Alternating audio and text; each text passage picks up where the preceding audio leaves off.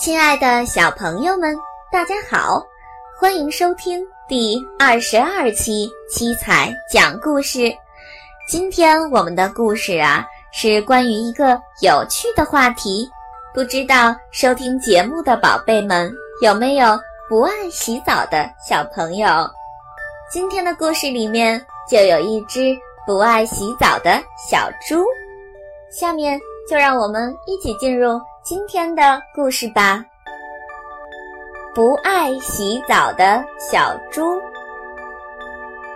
小猪罗罗，胖胖的，白白的，可真讨人喜欢呀！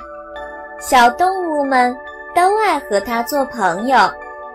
可是最近罗罗变得不爱洗澡了，身上臭臭的，小伙伴们。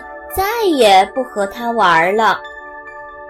有一天，他去参加小兔子的生日宴会，他对大家说：“我们一起来跳舞，帮小白兔切蛋糕吧。”可是大家都不喜欢他，都说：“快走开，讨厌的臭臭！”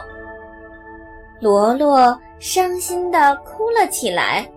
嗯。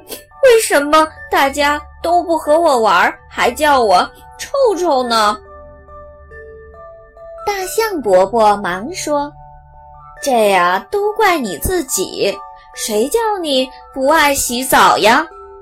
大家才不和又臭又脏的小朋友玩呢。”罗罗听完大象伯伯的话，很不好意思，赶紧跑回家洗了个澡。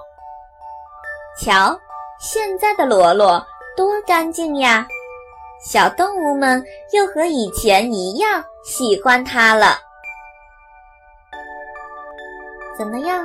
听了今天的故事，宝贝们是不是也会变得爱洗澡了呢？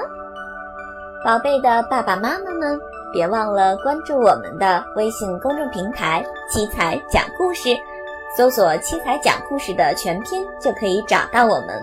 今天的故事就是这样啦，我们下期节目再见吧。